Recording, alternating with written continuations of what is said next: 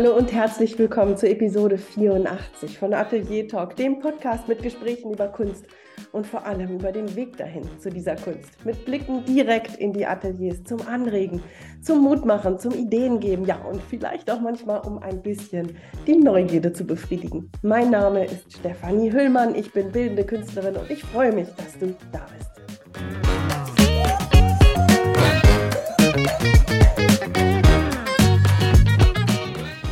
Das Gespräch mit Stefanie Thiele habe ich ein bisschen empfunden wie ihre Kunst energiegeladen, voll, sprühend, viele, viele kleine Splitter und Stückchen überall und ganz, ganz interessant. Eins vorneweg, die Episode heißt, Stefanie Thiele kann nicht malen. Aber ganz ehrlich, das war gelogen. Und warum das so ist, das hört ihr. Und das seht ihr natürlich auch auf meiner Webseite atelier-talk.com, auf dem Instagram-Account ateliertalk.podcast und auf Stefanis eigener Webseite. Aber jetzt erstmal viel Spaß beim Zuhören. Stefan, ich finde es herrlich, dass du da bist, dass es endlich, endlich geklappt hat. Also ich meine, ich hatte auch überlegt, den Bundespräsidenten irgendwie anzufragen. Der hätte wahrscheinlich eher Zeit gehabt. Wir sitzen seit anderthalb Jahren an diesem Thema. Ich finde toll, dass es geklappt hat. Vielen, vielen Dank, dass du da bist. Ja, vielen Dank, dass du so geduldig warst mit mir. Ich habe oft irgendwie einfach so ein Buffet aus Dingen vor mir und bin vollkommen überfordert und möchte alle machen und möchte alles probieren und ähm, dann verrenne ich mich manchmal und lasse Sachen liegen, die ich eigentlich schrecklich gerne machen möchte. Deshalb, ich freue mich sehr, dass ich meinen Hintern hochbekommen habe und jetzt hier bin. Ja. Dann lass uns doch bei diesem Thema gleich mal einsteigen. Ich steige ein bisschen anders ein als sonst, aber genau das interessiert mich. Du bist freie Künstlerin, du verdienst deinen Lebensunterhalt mit deiner Kunst. Deine Tage sind sehr voll, deine Wochen sind sehr voll. Womit fühlst du hauptsächlich deine Tage und Wochen? Was liegt da so viel an bei dir? Also gefühlt ähm, ist es sehr viel Bürokratiearbeit, also alles, was hinter den Kulissen stattfindet, von Webseite up-to-date halten, was jetzt schon wieder dran ist, ähm, was ich auch eine Sache, die ich sehr gerne vor mir herschiebe, ähm, E-Mails beantworten, mit Leuten in Kontakt treten und den Kontakt halten für eventuell gemeinsame Ausstellung oder ähm, Kollaboration und sowas. Das fühlt sich für mich sehr alltagsfüllend an.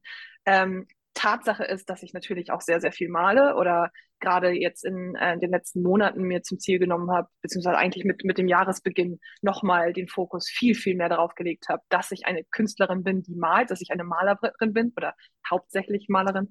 Ähm, und dass das mein Job ist und dass das eine Daseinsberechtigung im Alltag hat, ähm, was ja, was oft weggeschoben wird von, oh, kannst du noch mal schnell und na, jetzt beantworte ich nochmal die E-Mail, damit das aus dem Kopf ist. Und wenn dann noch Zeit ist, dann male ich. Ne? Das ist ganz schlimm bei mir, dass ich da immer wieder reinrutsche, worauf ich jetzt sehr achte. Also ähm, ja, der Alltag ist viel, viel malen und viel, viel E-Mails beantworten und Instagram beantworten und Instagram Stories schneiden, leider auch.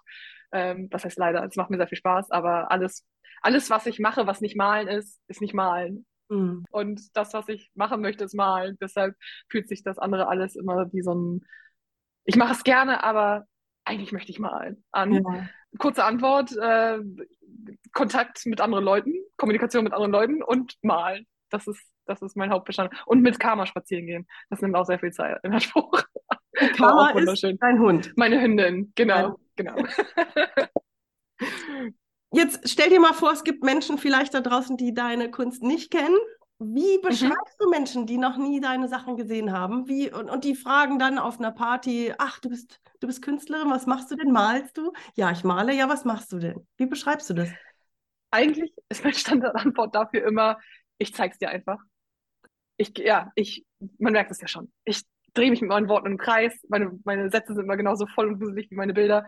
Ähm, aber ich habe mir was bereitgelegt für solche Fälle meistens und sage dann immer, ähm, wie, ein, wie eine Art Wuselbild, ein Wimmelbild, ein Suchbild, was man früher aus Malbüchern als Kind kannte oder von Wo ist Walter, diese berühmten, sehr überfüllten Bilder, wo man die kleine Person im gestreiften Pulli suchen muss.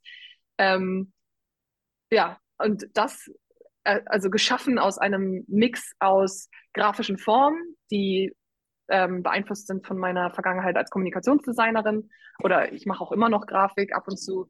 Ähm, ich bin sehr stark beeinflusst von Programmen wie Photoshop, vom digitalen Arbeiten ähm, oder ja, Grafikdesign, Werbedesign und sowas alles. Und das im Mix mit organischen Formen, weil ich auch sehr inspiriert bin von Landschaften, von der Umgebung, in der ich mich befinde. Ähm, ich bin sehr interessiert an Wohnräumen, ähm, wie man wohnt, wie man sich einrichtet und lebe auch in einem sehr künstlerischen Umfeld. Und das ist wie so ein, wie so ein Kreislauf, dass ich Bilder kreiere, in denen ich gerne leben würde, die in gewisser Weise meinen Hang zum Maximalismus widerspiegeln, zum ähm, zum Sammeln. Ich sammle unheimlich gerne Dinge. Ich sehe in allem immer einen Sinn. Und so, das ist, glaube ich, auch die perfekte Beschreibung für meine Bilder. Die sind überfüllt, die sind voll mit Gedanken und mit Dingen, die ich gesehen habe auf Spaziergängen und alles soll seinen Platz finden. Und ich bin sehr, sehr schlecht im Kuratieren. Ich sortiere sehr ungern aus. Und deshalb kommt einfach alles in meine Bilder in tausend Ebenen aufeinander, übermalt. Dann mag ich das eine wieder nicht, dann kommt wieder was anderes oben drüber. Und so entstehen tausend Schichten aus bunten ähm, ja, abstrakten Formen, aber auch Gegenständen und ja, das alles vermischt in einem riesigen Wust aus bunt.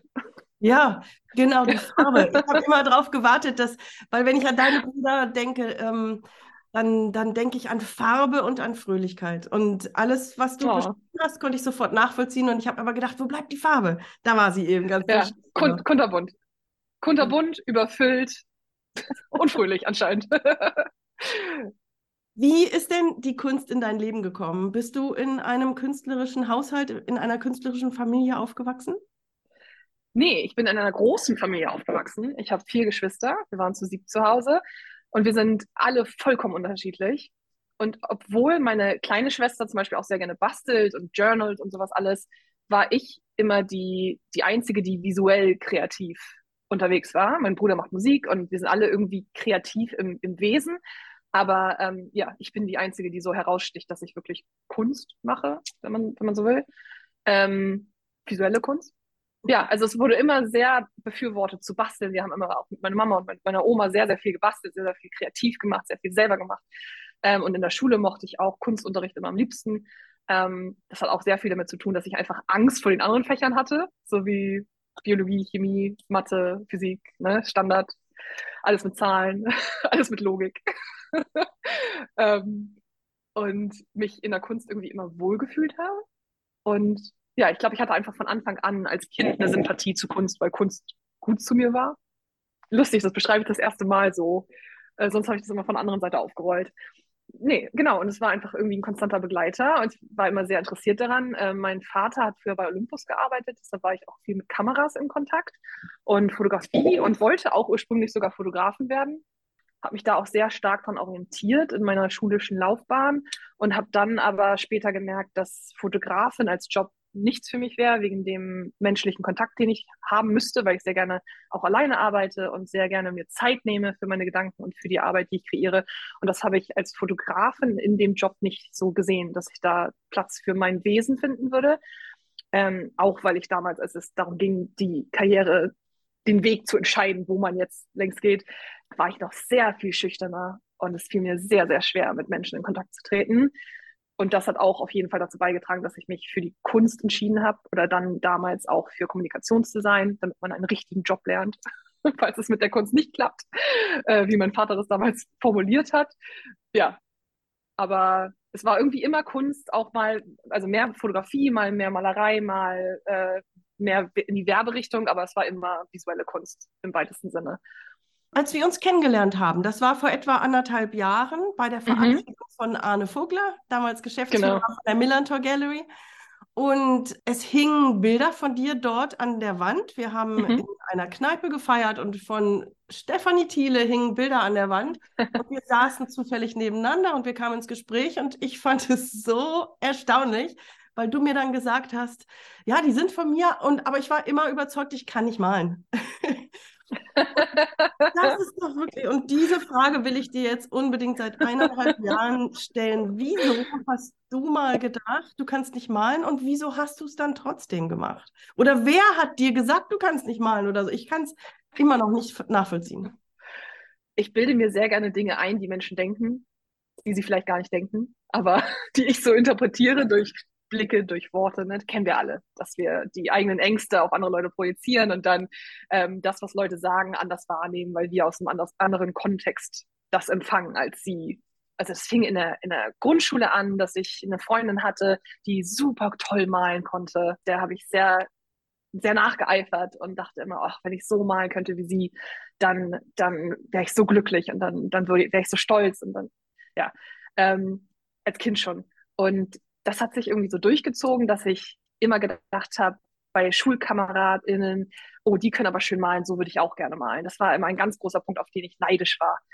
Und ähm, das hat sich auch irgendwie in der Schule dann, da, da läuft ja alles über Noten. Und ähm, oder was ich aus dem Kunstunterricht erinnere, ist, dass mir reflektiert wurde, je realistischer ich malen kann äh, oder zeichnen kann. Wir hatten zum Beispiel Aufgaben, dass äh, man ein Objekt mitbringen sollte oder ein, einen Schuh vor sich hatte und man sollte den so gut es ging reproduzieren, ohne wirklich irgendwelche Techniken an die Hand zu bekommen. Das erinnere ich auch, dass es einem nicht wirklich beigebracht wurde, sondern es war dann für eine Stunde eine Aufgabe, reproduziere das, was du vor dir siehst, male dieses Stillleben und die Kinder, die, die besonders gut zeichnen konnten, die haben dann eine gute Note bekommen und die anderen halt nicht. So. Ähm, nun war, lag der Fokus bei der Schule, auf der ich war, auch nicht auf Kunst. Das war halt ein Fach, was man hatte und dann ja auch ähm, nicht Leistungskurs, sondern äh, Wahlpflichtkurs zum Beispiel. Aber ja, die Essenz war, je, je, je besser du das nachproduzieren kannst, je realistischer du zeichnen kannst, desto besser bist du in Kunst, desto, ja. Und das war nie mein Ding. Ich hatte damals auch gar kein Interesse daran, Dinge eins zu eins nachzumalen. Ich finde, das ist eine sehr spezielle Nische von Kunst.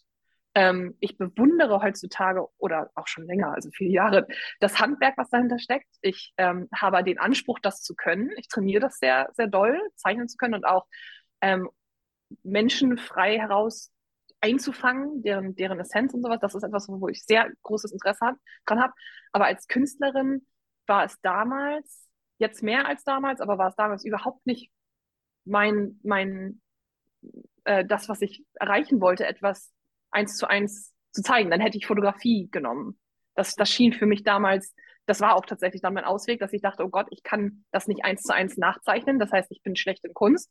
Dann muss ich mir Tricks suchen, um diese, diese Hürde zu umgehen, diese Schwäche von mir. Und damals war es dann die Fotografie, dass ich dachte, oh, da kann ich mit einem Klick etwas einfangen. Dann muss ich das nur in Anführungsstrichen nur aufbauen oder ich muss mir schöne Menschen suchen, die zu meiner Idee passen oder was auch immer. Und dann habe ich diesen, diese Hilfe durch die, durch die Kamera, durch, durch die Technik, dass ich ja meine Schwäche des nicht akkurat zeichnen können umgehe. Und wie, wie, wie lange habe ich damals gezeichnet? Vielleicht, also ne, ich habe es ja auch nicht geübt. Jetzt zurückblickend denke ich mir so, wie konnte ich erwarten, dass ich das kann, wenn es Nebenfach in der Schule war und man das nicht geübt hat. Ne? Das ist absurd. Nee, aber dadurch bin ich irgendwie in die Fotografie reingerutscht und habe das auch sehr genossen, damit zu experimentieren. Ähm, ja, aber damit war das irgendwie verankert seitdem, seit so äh, Schnittstelle neunte Klasse, würde ich sagen, dass ich dachte, ja, ich, ich bin halt nicht gut in Kunst und ich muss mir Tricks suchen. Aber da muss ja irgendwas in dir gewesen sein, was trotzdem immer wieder in der Kunst nach vorne gedrängt hat. Denn wenn du überzeugt bist davon, ich kann mit Zahlen nicht umgehen, dann hast du keine Lust, Finanzbeamte zu werden. Oder wenn du merkst, oh, dieses Kochen passt mir nicht, es schmeckt immer mhm. scheiße, mhm. ich hab da keinen, dann stellst du dich nicht jeden Tag hin und kochst. Also, mhm. Was war denn da? Kannst du es greifen? Kannst du es beschreiben, was da in dir war, dass dich Absolut. immer wieder malen lassen? Absolut. Ich bin wieder einen sehr großen Bogen gelaufen gerade. Danach kommt nämlich das eigentlich Spannende. Und zwar ähm, war meine Liebe zur Fotografie dann so groß tatsächlich, dass ich meine Eltern überzeugt habe, ähm, dass ich ein Auslandsjahr machen darf an einer Schule in England, die ähm, die Oberstufe repräsentiert, also A-Levels in, in England. Äh, wie, man könnte das vergleichen mit einem Fachabitur. Und die Schule war eben fokussiert auf ähm, Visual und Performing Arts, also Theater, Gesang, äh, Mu Musik und dann malen, Textil, Text, textiles Arbeiten, Fotografieren, äh, Filmen. Das war so deren Fokus. Auch wenn die, die haben alle Fächer gehabt, auch Bio und Chemie und Deutsch und Englisch und alles. Aber der Fokus lag auf dem Visuellen. Und ähm, genau, ich hatte relativ große Angst vorm Abitur. Ich hätte das sicherlich geschafft in meinem Gymnasium, aber mit sehr viel Tränen und sehr viel Nachhilfeunterricht, weil ich einfach immer schon jemand war, der sich sehr gerne auf eine Sache konzentriert und überfordert ist mit 13 Fächern parallel. Und genau, dann äh, durfte ich ausprobieren, dieses Auslandsjahr zu machen, um zu gucken, wie das funktioniert. Und dann hat es mir dort aber tatsächlich so unglaublich gut gefallen und ich habe dort so viel besser performt als hier in Deutschland, weil ich mich konzentrieren konnte auf fünf Fächer und hatte dort, es war ein Internat, da hatte ich ähm, im ersten Jahr Kunst, im weit, also Malerei, alles experimentelle, experimentelle Kunst im weitesten Sinne, textiles Arbeiten und Fotografie und Deutsch und Englisch. Und ähm, im zweiten Jahr, ach, und Fotografie, genau. Und im zweiten Jahr war es dann ähm, Kunst, Fotografie, Deutsch und Englisch. Und das textile Arbeiten war weg, also noch fokussierter. Ja, und da habe ich jeden Tag, den, also es war eine Ganztagsschule, und dann habe ich da jeden Tag, den ganzen Tag, äh, diese vier Fächer gehabt und konnte mich aber eben auf diese vier Fächer extrem konzentrieren und habe mein Fachabitur dann da, also ich war letztendlich zwei Jahre dort, habe dort mein Fachabitur gemacht, dann mit Deutsch, Englisch, Fotografie und Kunst.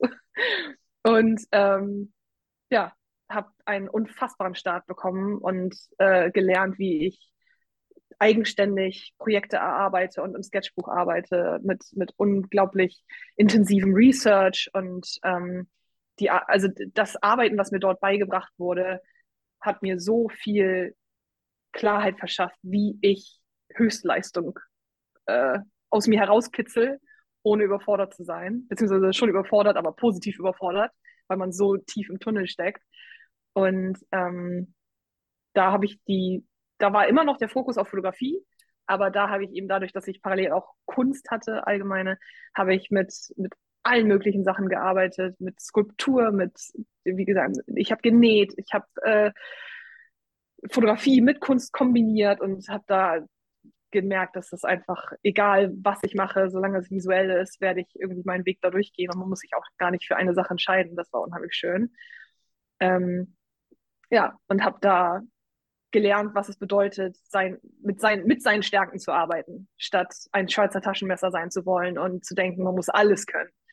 Das war unheimlich schön. Und ähm, es hat mir tatsächlich so gut gefallen in England, dass ich dann nach Brighton gezogen bin nach meinem Abschluss und da noch zweieinhalb Jahre gelebt habe und ausprobiert habe, wie es wäre, als Fotografin zu arbeiten. Da war der Fokus immer noch doch auf Fotografie, ähm, auch wenn ich schon ein bisschen selbstbewusster war, was die Kunst angeht, durch das sehr offene Arbeiten der Engländer, ähm, weil da auch, also die Schule war sehr international, da waren Leute von, von der ganzen Welt, die zusammengekommen sind und die verrücktesten, verschiedensten Angänge zur Kunst hatten.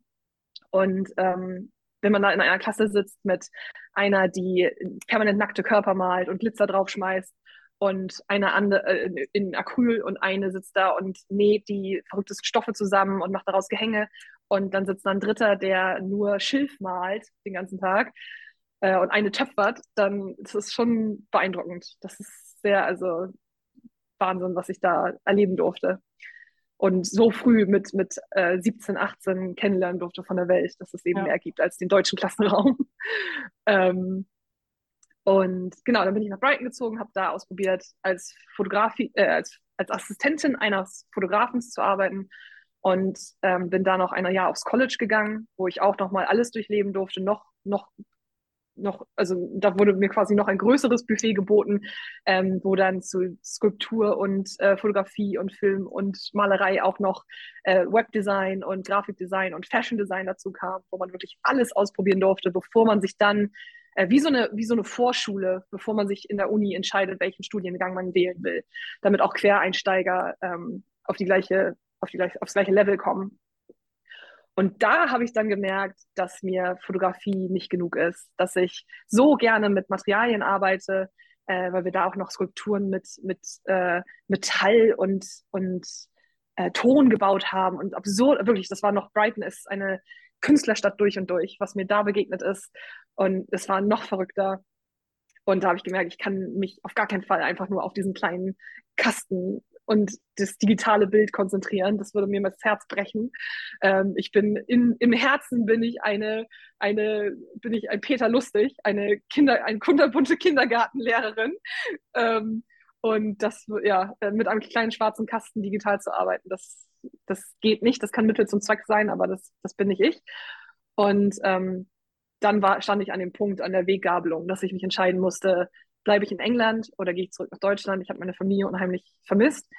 Und dann kam eben, eben die Stimme der Vernunft, die sagte, hey, Kunst ist super und wir supporten das, aber ähm, du hast ja auch das Interesse an, an Werbung und an Fotografie und wäre es nicht toll, irgendwie so eine Richtung zu gehen wie Kommunikationsdesign zum Beispiel, wo sich alles vereint gefühlt, wo du kreativ sein kannst, aber du nutzt, also du bist in einem festen Job, in einem sicheren Konstrukt, wo es Aufstiegschancen gibt und der Stimme bin ich gefolgt. Ähm, das war die Stimme auch, der Eltern dann, ja? Genau, genau. Auch, auch sehr gerne gefolgt, ähm, weil es nach einem sicheren Plan äh, aussah, dem ich, den ich einfach nur abgehen muss. Und ähm, bin dann hier auf, auf eine Uni gegangen und habe Kommunikationsdesign studiert, habe meinen Bachelor auch abgeschlossen, aber habe währenddessen, während der drei Jahre schon äh, gemerkt, dass das auch überhaupt nichts für mich ist, dass ich es geradezu hasse, äh, für kommerzielle Zwecke kreativ zu sein und unter diesem Druck zu stehen, äh, nee, nee, kurz und knapp, einfach Werbung zu machen. Ich möchte Leuten nicht irgendwas andrehen, wo ich nicht selber hinterstehe. Ich möchte in dieser, in der, dieser Maschine nicht drin sein. Ich find, fand die Arbeitszeiten, die uns dort kommuniziert wurden und der Alltag, den das bedeutet hätte, äh, die Normalität, dass man Überstunden macht, nonstop und sich kaputt macht für irgendwelche goldenen Nägel vom ADC oder ähm, ja, äh, also das war einfach auch, entsprach gar nicht meiner Natur. Und dann habe ich während des Studiums schon das Studium so doll auf Kunst gelenkt, wie es mir die Briefings erlaubt haben und habe da so viel reingestreut, wie, wie ich nur konnte. Und ähm, meinen Abschluss auch sehr kreativ gemacht. Ich habe so ein, so ein ähm, Kunst-Newspaper gemacht als Abschlussarbeit, wo ich selber die ganze Kunst produziert habe und unter Pseudonym die ganze Zeitung gefüllt habe mit verschiedenen KünstlerInnen, die dann aber eben alle ich waren, mit verschiedenen Stilen, auf die ich Lust hatte. Und ähm, ja, da war eigentlich das Schicksal besiegelt, dass ich nach dem Abschluss sofort Kunst machen muss. Die freie Kunst dann gleich, ja? Genau. Ich bin nach dem Abschluss, ähm, ich habe es mir, ich habe es genutzt, dass ich fotografieren konnte und dass ich Grafikdesign gelernt habe und Kommunikationsdesign und habe damit freiberuflich dann direkt gestartet, ähm, Geld zu verdienen nebenbei, äh, weil das Wissen nun mal da war und habe aber jede freie Minute ansonsten äh, gemalt und äh, habe mich ausprobiert, habe einen Etsy-Shop aufgemacht, habe geschaut, ob ich Sachen verkaufen kann, wie das ankommt. Das kam super an. Ähm, und habe ja, hab einfach jede freie Minute neben den Jobs, die ich gemacht habe, gemalt und mein Portfolio aufgebaut und angefangen, äh, Instagram zu pushen und mir da irgendwie meine kleine Welt zu bauen mit, mit Leuten, die, die, ähm, ja, die meine Kunst, da, die meine Kunst mögen.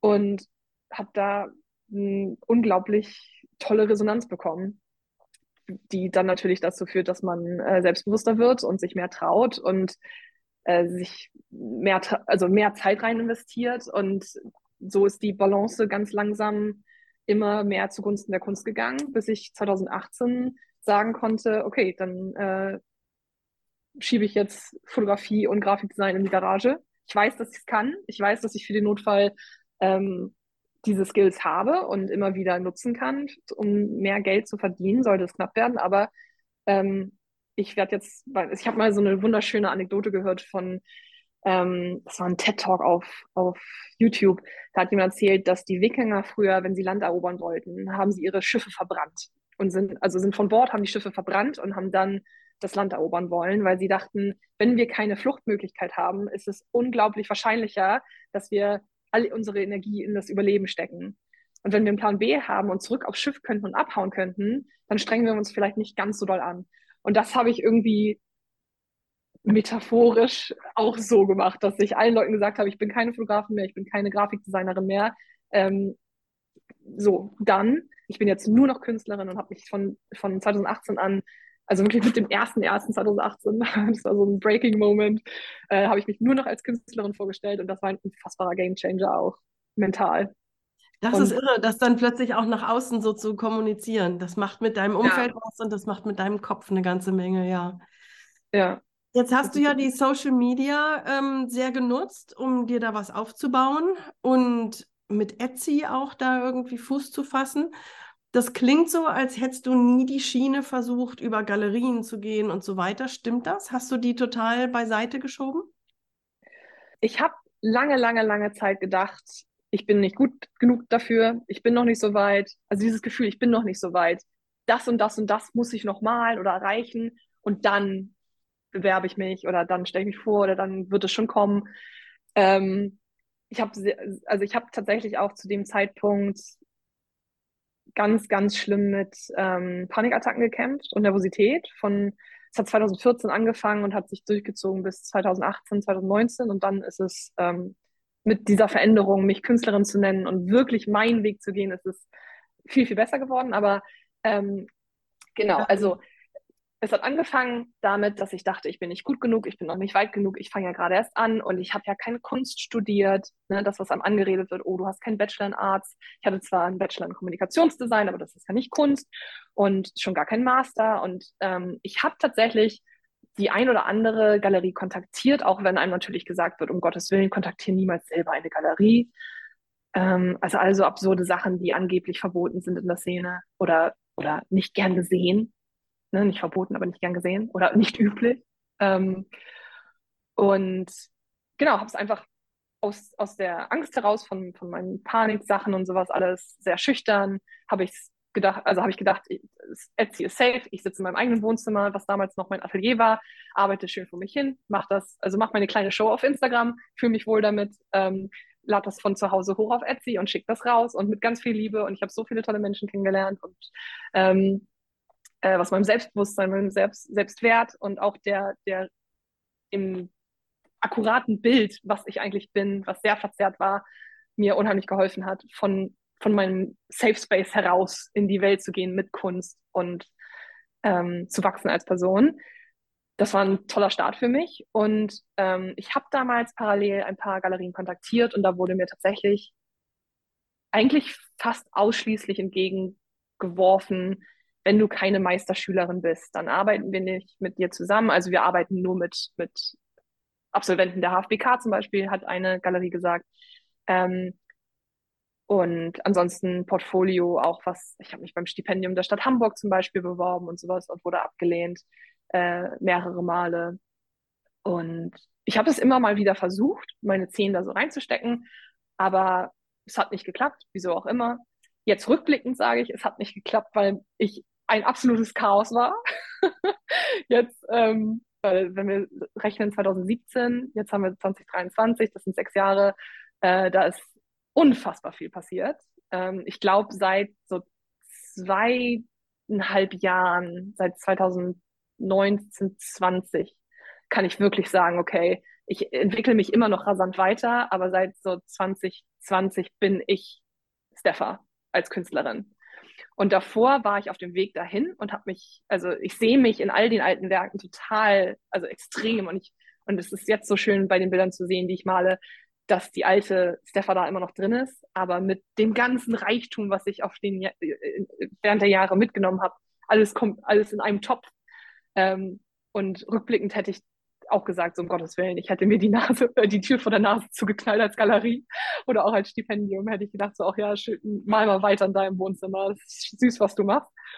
Aber ähm, heißt das, du bist jetzt, also du würdest es jetzt tatsächlich nochmal versuchen, beziehungsweise wenn eine Galerie ankäme, würdest du dir das gerne anschauen wollen? Oder sagst du inzwischen, nö, alleine stehe ich am besten da?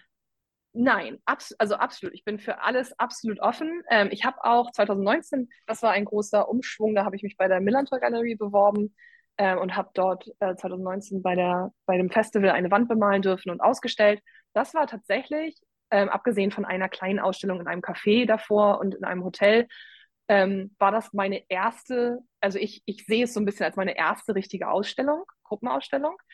Und seitdem ähm, habe ich häufiger ausgestellt. Ähm, meistens Gruppenausstellung oder wie, wie das, wo du meine Werke gesehen hast im Überquell, in einem Restaurant. Ähm, da kamen schon einige Sachen auf mich zu, einige, ähm, einige Ausstellungen. Und ich möchte auch unbedingt viel, viel mehr ausstellen. Ähm, ich habe einfach in den Jahren gemerkt, dass das nicht zwingend notwendig ist, mit Galerien zusammenzuarbeiten, ähm, dass es unglaublich viele Wege gibt, Kunst zu zeigen im öffentlichen Raum, zusammen mit Freunden, im Internet. Ähm, ich bin absolute Verfechterin davon, dass Kunst dazu da ist, erlebt zu werden im Raum und nicht digital äh, im Internet.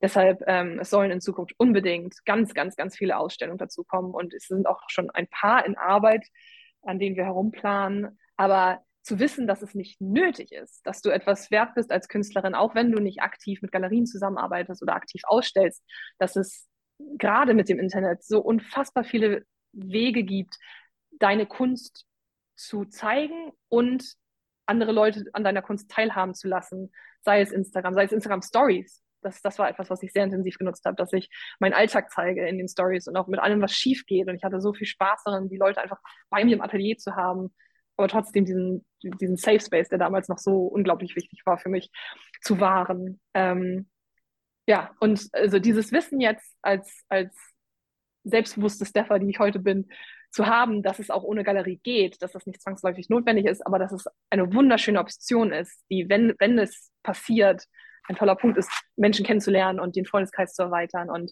natürlich auch mehr Menschen auf die Kunst aufmerksam zu machen und zu verkaufen und sowas.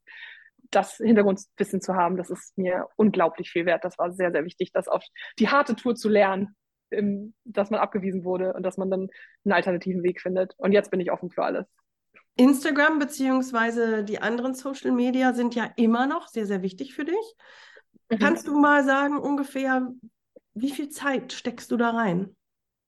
Das ist ganz verschieden. Also es gab 2020, 2021, während der Hochzeit der Pandemie, habe ich ähm, das ganz, ganz intensiv betrieben. Da habe ich unglaublich viel von meinem Alltag gezeigt. Ähm, ich habe ähm, teilweise, also ich dokumentiere viel von meinem Malprozess und schneide das auch unheimlich gerne zu dann kleinen Videos zusammen und lasse die Leute sehen, wie das Bild entstanden ist, weil das, also du kannst nicht sehen, welches Bild das Bild am Ende ist bei mir. Das könnte, jedes Bild könnte jedes Bild am Ende sein, weil es so viele Ebenen hat und so viel drüber gemalt ist.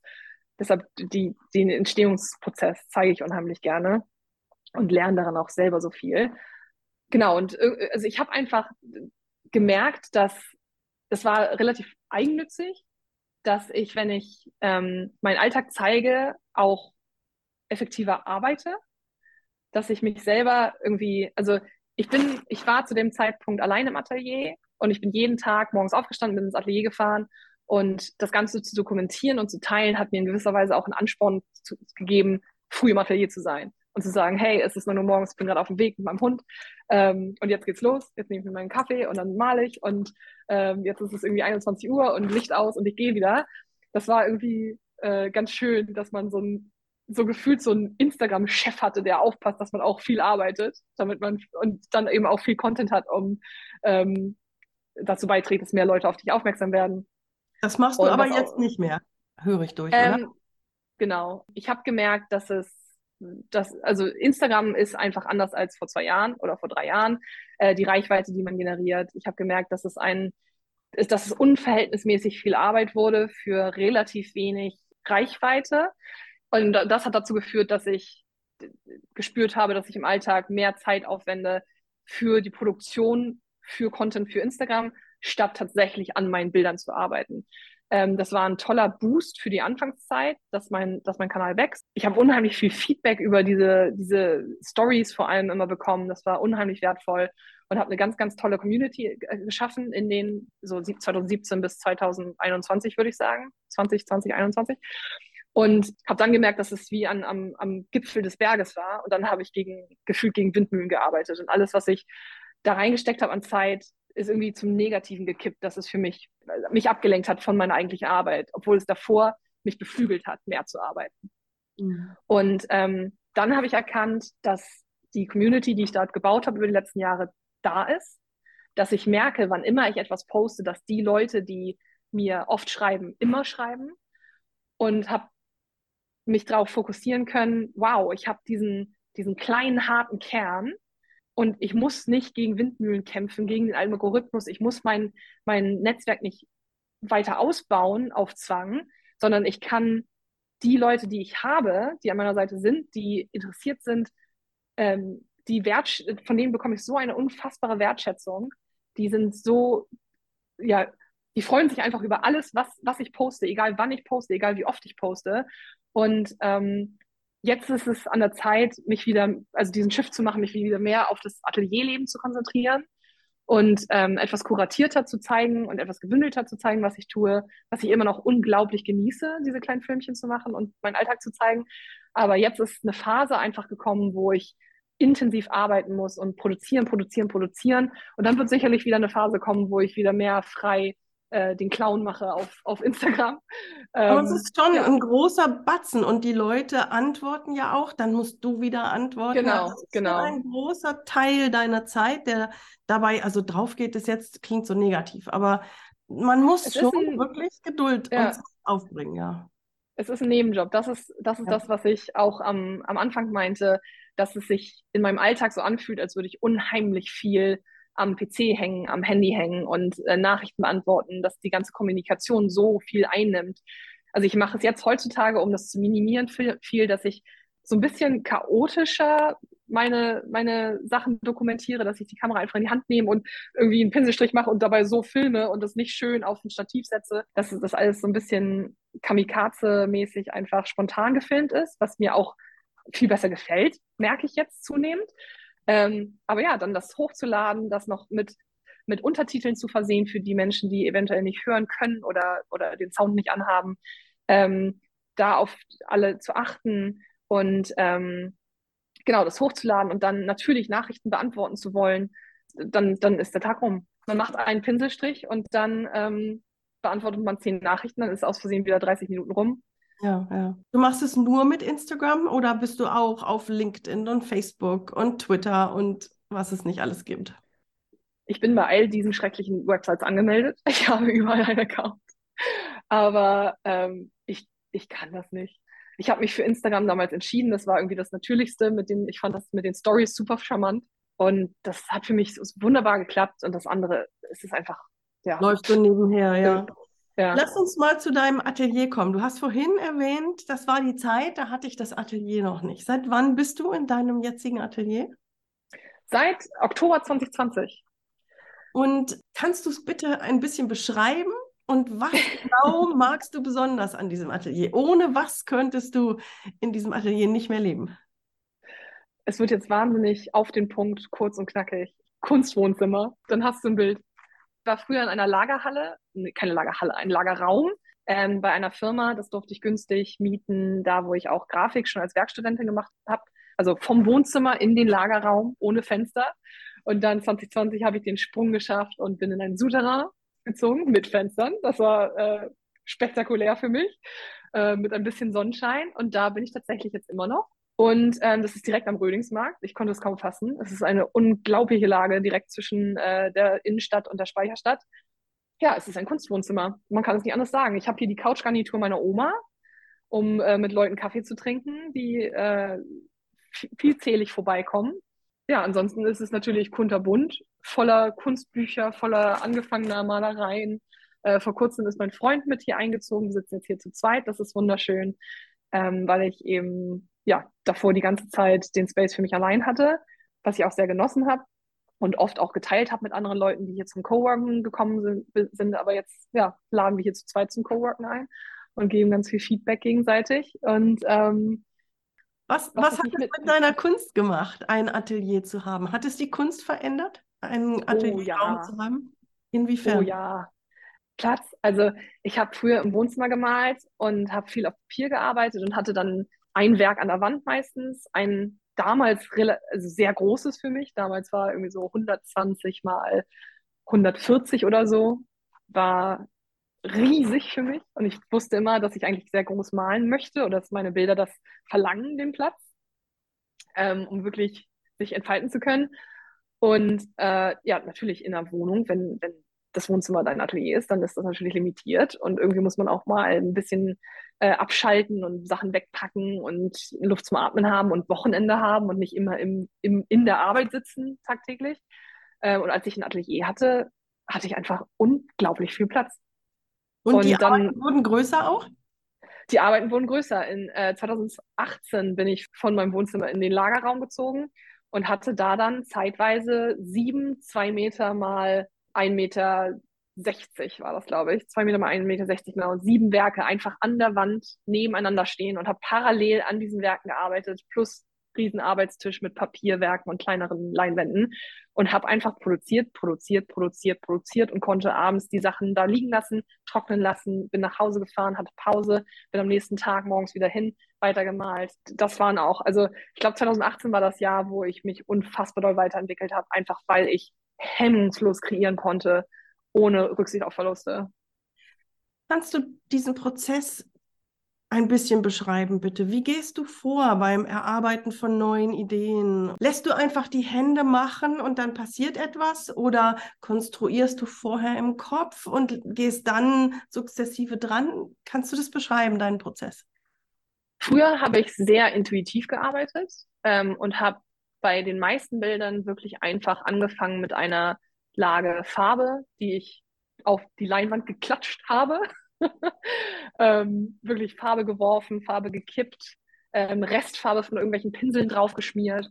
Und das hat mir mal sehr schnell eine erste Ebene gegeben und diese Angst vor dem weißen Space ne, genommen, dass das schon vollgeschmiert ist. Und äh, das hat sich irgendwie über die Jahre so entwickelt, dass ich Millionen von angefangenen Leinwänden habe. Das inspiriert mich sehr doll, weil ich das Gefühl habe, das sind angefangene Arbeiten und ich muss nur weiterarbeiten. Und die warten auf mich, ähm, bis es Zeit ist. Das ist irgendwie ein sehr schönes Gefühl für mich. Ich habe immer sehr, sehr viele Leinwände nebeneinander an den Wänden hängen ähm, oder vor mir liegen, an denen ich parallel arbeite. Und dann auch, wenn ich irgendwie bei einem gemalt habe und dann habe ich Restfarbe, dann habe ich Leinwände, wo ich einfach nach und nach Ebenen aufbaue, die ich voll schmiere mit Resten. Und daraus entsteht schon ein Anfang von einem Bild, was dann meistens dazu führt, dass ich eine Idee habe, wie das weitergeführt werden soll. Früher habe ich sehr organisch gemalt, nenne ich es mal, also sehr viele bunte Pinselstriche, Wellen, fokussiert auf die Textur und auf äh, bunte Farbflächen als wirklich ein komponiertes Bild, nenne ich es mal. Über die Jahre kam das Interesse an, an diesem grafischen wieder mehr durch und dann habe ich angefangen, irgendwann diese organischen, bunten Meere aufzuräumen das war auch irgendwie parallel zu dem, zu der Geschichte mit der mentalen Gesundheit. Als es mir angefangen hat, besser zu gehen, habe ich gemerkt, dass auch in meinen Bildern viel mehr Struktur zurückkommt und dass ich Spaß daran habe, Chaos zu kreieren und das Chaos dann aufzuräumen und gezielt zu sagen, okay, die Stelle gefällt mir nicht, da möchte ich gerne ein, eine grafische Form rübersetzen, um sie zu verstecken und diese Stelle gefällt mir sehr gut, die möchte ich gerne aussparen und hervorheben. Und dadurch ist dieser Stil entstanden, dass ich mit grafischen Formen die Komposition aufräume und Ebenen kreiere und ähm, Tiefe fake, dass ich Schatten setze und dass ich ähm, grafische Form so in die Komposition male, als hätte ich den Fleck danach draufgegossen, obwohl die grafische Form einfach um den Fleck herum gemalt wurde. Heutzutage arbeite ich auch schon noch oft so, dass ich erstmal Farbe auf die Leinwand werfe, wobei ich einfach so ein Sammelsurium an angefangenen Leinwänden habe, dass ich kaum noch neue Leinwände produziere, sondern einfach was, was schon da ist, nehme. Das ist auch fantastisch. Ich liebe es, dass meine Bilder im Grunde alle einen Start haben in 2017 und über Jahre hinweg produziert wurden, einfach weil ich so viel damals vollgeschmiert habe, was ich jetzt aufarbeiten muss oder darf ähm, dass die richtig Geschichte haben, dass ein Bild meine ganze Karriere im Grunde widerspiegelt, von Start bis Vollendung. Ich habe aber heutzutage schon mehr Struktur als vorher. Ich plane super gerne am iPad auch. Ich kombiniere oft verschiedene Gemälde. Ähm, also ich mache Fotos von, von Sachen, die ich gemalt habe und lege die dann auf dem iPad übereinander, kopiere die ineinander und gucke, was, was das Digitale mit meinem, meinem Gemalten macht und reproduziere das ich habe so eine, so eine Art zu arbeiten entwickelt, wo ich so ein, in gewisser Weise spielerisch äh, mit dem Computer in, ein, in eine Art Tanz oder in einen Kampf trete.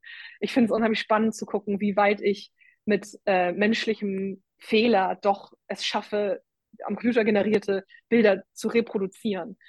Es gibt ja bei Photoshop zum Beispiel die Funktion, dass man Sachen negativ ineinander multipliziert, was äh, zwei Ebenen, dass es dann aussieht, äh, ja, als ob man die Farben umgekehrt hätte und die Negativfarben oder die Komplementärfarben ähm, ja, auf das Bild nochmal in anderer Form draufgelegt wurden, wodurch unheimlich, also wunderschöne Nuancen von so Smaragdgrün und Lila oft und so Rostorange oft passieren, äh, dadurch durch die Farben, die ich nutze, wenn ich normalerweise male. Und ähm, ja, ich habe angefangen, das nachzumalen und zu imitieren in gewisser Weise und habe darüber auch wieder unheimlich viel über Farben gelernt, wie man Farben mischt. Und da bin ich jetzt so ein kleiner Computer drin geworden, dass ich, du kannst mir jede Farbe geben und ich mische dir die sofort an. Das ist unheimlich, I love it. Das ist so ein kleiner Nerd-Side-Fact, ähm, der auch einfach aus Versehen passiert ist, dadurch, dass ich einfach so viel gemalt habe. Ja, also, um es zusammenzufassen, ähm, ich male immer noch sehr gerne intuitiv, aber ich experimentiere auch sehr, sehr gerne mit meinen eigenen Bildern und am sehr PC Und sehr strukturiert experimentierst du dann auch. Woher weißt du, dass ein Bild fertig ist? Es ist richtig, richtig voll. ich habe einfach so lange drauf rumgetreten, bis es sich nicht mehr bewegt hat. es ist, nee, also ich, ich beschreibe den Prozess immer wie so ein, wie so ein Puzzle. Ich schiebe die Puzzleteile so lange rum und nehme mir ein zweites Puzzle dazu und mobs mir Puzzleteile vom anderen Puzzle und drücke die da mit Gewalt rein, bis, bis ich ein ganzes Puzzle habe. Und das irgendwie fühlt man das irgendwann. Gibt es denn in deinem Prozess auch irgendetwas, was immer wiederkehrt, was du überhaupt nicht magst? Ja, also tatsächlich ist es, dass ich eben in meinem Prozess oft die Dinge liegen lasse und mich ablenken lasse. Und ähm, die Bilder, die ich angefangen habe, für die ich euphorisch bin, ähm, für die die Energie da ist, ich gehe sofort ran, ich mal, mal, mal, mal, mal und dann kommt irgendwas, was mich ablenkt und dann steht es eine Woche rum. Das ah. ist, das ist ein, wirklich ein fester Bestandteil meines Prozesses leider.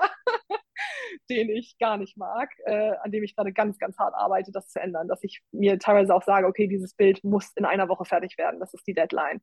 Und mir Fake-Deadlines setze.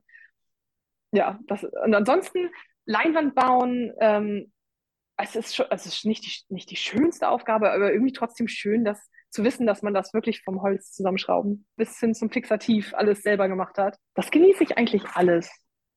Gibt es Routinen, die dich stützen in deinem Tagesablauf oder in deinem Wochenablauf? Also die Tage bestehen schon eigentlich aus immer den gleichen Komponenten, aber die passieren immer an verschiedenen Uhrzeiten. Also ich habe, ähm, ich hatte lange Zeit, viele Jahre, weil ich auch eine Frühaufsteherin war und auch mit Hund dann natürlich gerne früh raus und so gehe, ähm, hatte ich so eine Routine, dass ich immer gegen neun im Atelier war, morgens mit dem Hund hierhin spaziert ähm, und dann den ganzen Tag hier und abends wieder zurück. So gegen, ich weiß nicht, 19 Uhr oder so. Das war so mein fester Tag. Und jetzt die letzten zwei Jahre habe ich also viel freier gelebt durch andere Lebensumstände ähm, und habe viel mehr über Spontanität gelernt und dass ein Tag auch als Freiberuflerin, gerade wenn man so viel auch am Samstag und am Sonntag arbeitet, dass der Tag auch mal um zwölf beginnen darf und ähm, dann geht er bis Mitternacht. Und am nächsten Tag mag man dann, wenn man bis Mitternacht im Atelier war, nicht unbedingt um sieben oder acht aufstehen. Ähm, dafür sind andere dann Tage dann wieder von 8 Uhr bis nur 16 Uhr. Dieses neue Denken, dass der Alltag nicht unbedingt nach einem Schema, nach einem festen Schema ablaufen muss, solange es einem gut tut, hat mich total befreit. Also ich führe tatsächlich mittlerweile in einem Kalender Protokoll, wann ich hier erscheine und was ich am Tag gemacht habe weil der Alltag sich so spielerisch anfühlt, obwohl er so voll ist. Weil ich eben komplett frei mich in meiner Zeit bewege und mir erlaube, ähm, wenn eine Freundin fragt, ob sie auf einen Kaffee rumkommen darf, äh, dass ich mich auch treffe, weil zwischenmenschliche Beziehungen so wichtig sind für mich. Und dann arbeite ich halt länger oder dann arbeite ich am Samstag. Und das so frei hin und her zu schieben, ist toll. Das ist sehr beflügelnd für die Kreativität. Aber man hört schon durch, dass du ja, also mir fällt als erstes Wort, das klingt so negativ, deswegen habe ich eben gestoppt. Mhm. Ein Arbeitstier bist. Also ich meine das im besten Sinne des Wortes. ja. Also du, du bringst schon deine Stunden rein an Arbeit und man hört eben auch durch, du arbeitest teilweise sieben Tage die Woche durch. Und mhm. ja. Deswegen ist es eben von 9 bis 19 jeden Tag nicht notwendig. Und ich betone das gerade nur so, weil hier in diesen Gesprächen mit Atelier Talk, es kommt immer mehr durch, dass die Leute, die wirklich ganz tief in der Kunst drin stecken, dass die das wirklich so strikt irgendwie durchziehen. Durchziehen klingt auch wieder so negativ, weil es geht hier nicht ums Durchziehen, sondern ums einfach ja. Weil das Bild da draußen ist doch so oft, der Künstler oder die Künstlerin äh, steht irgendwann mal auf und dann macht sie noch so ein, zwei Striche auf der Leinwand und dann mhm. war es das schon wieder. Und die Realität ist einfach eine so andere und du bist auch so ein Beispiel dafür also als freiberufliche Künstlerin oder Künstler ist man einfach eine, also eine Ein-Person, aber 15 Job Agentur.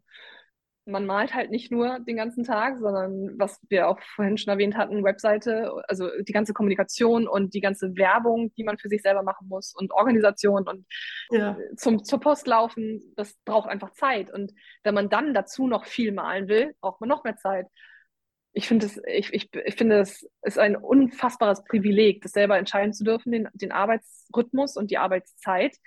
Und also solange man die Arbeitsmoral hat oder beziehungsweise solange man gerne arbeitet, was ich absolut, ich liebe arbeiten, wendet man ja auch genug Zeit auf, dann wird man ja auch nicht faul. Man will ja Sachen schaffen. Und wenn man dann das in Kombination hat mit selber entscheiden dürfen, wann man arbeitet, dann kann man eigentlich nur gewinnen. Das ist fantastisch. Aber man muss natürlich auch den Sprung schafft, zu sagen, jetzt ist Wochenende oder jetzt ist Urlaub. Und das ist so ein, so ein Kreis, den ich sehr genieße, aber wo man halt auch vorsichtig sein muss. Ja, das stimmt. Ich, ich stimme dir total zu. Und deswegen dieses Wort Arbeitstier, das, das trifft es überhaupt nicht. Mhm. Überhaupt.